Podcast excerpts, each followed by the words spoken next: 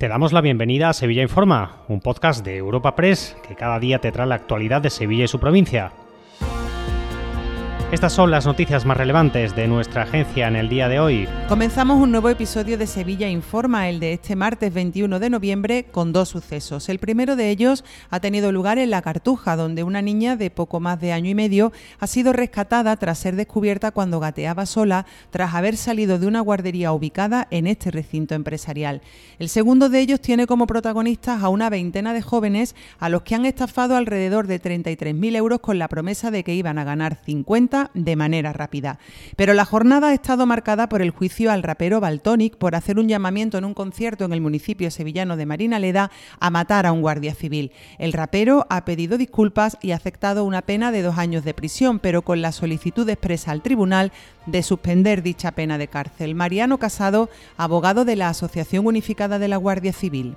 Y como nuestra pretensión, como siempre hacemos en todas las cosas, es buscar justicia y uno de los elementos de la justicia es llegar a una conformidad y no la revancha en la confrontación, pues entendemos que, que con esta sentencia de conformidad que no se va a recurrir y que sabemos que además va a suponer, pero hemos apoyado que no ingrese en prisión, se colman las expectativas que tenía la Asociación Unificada de Guardias Civiles y esperamos además que le sirva para que estas situaciones como la que hemos vivido, como la que le ha traído aquí a a José Miguel Arenas Beltrán no se vuelva a producir. Cambiamos de asunto para hablarles ahora de la Diputación de Sevilla. El Pleno de este organismo provincial ha aprobado con los votos del PSOE y con Andalucía el presupuesto para 2024. El Gobierno provincial ha desgranado las principales magnitudes de las cuentas para el próximo ejercicio, con un montante de cerca de 560 millones de euros. El presupuesto crece en 15,6 millones, lo que equivale a casi un 3% más respecto al ejercicio actual. Escuchamos a Javier Fernández,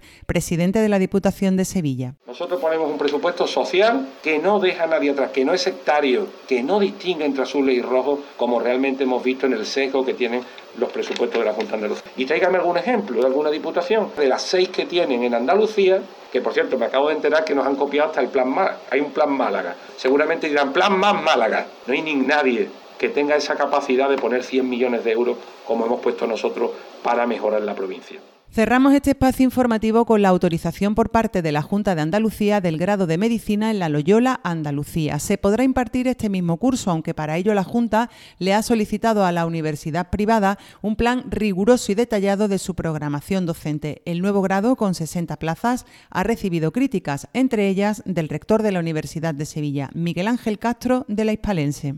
un título en estas condiciones no creo que muestre la mejor imagen de cómo se transforma una sociedad desde la educación superior, porque, hombre, estamos a mitad de curso, empiece usted en el año, en el curso académico próximo, prepárelo con el tiempo, espere que esté aprobado, como dice la ley que tiene que estar, que estar aprobado, porque yo no sé cuánto significa esto, qué premura tienen, creo que cobran 14.000 euros por persona, no sé cuántos son, multiplique usted 14.000 por tal, pero ¿vale tanto eso para el nombre de la educación superior? Empiece usted cuando tenga que empezar. Un apunte antes de despedir este Sevilla informa, la lanzadera habilitada por el Ayuntamiento desde el Prado hasta la Ciudad de la Justicia de Palmas Altas ha transportado desde su puesta en marcha el pasado 30 de octubre a una media de 845 viajeros diarios. Te recordamos que puedes suscribirte y descubrir el resto de episodios de este podcast en nuestra página web entrando en europapress.es barra podcast o a través de las principales plataformas de podcasting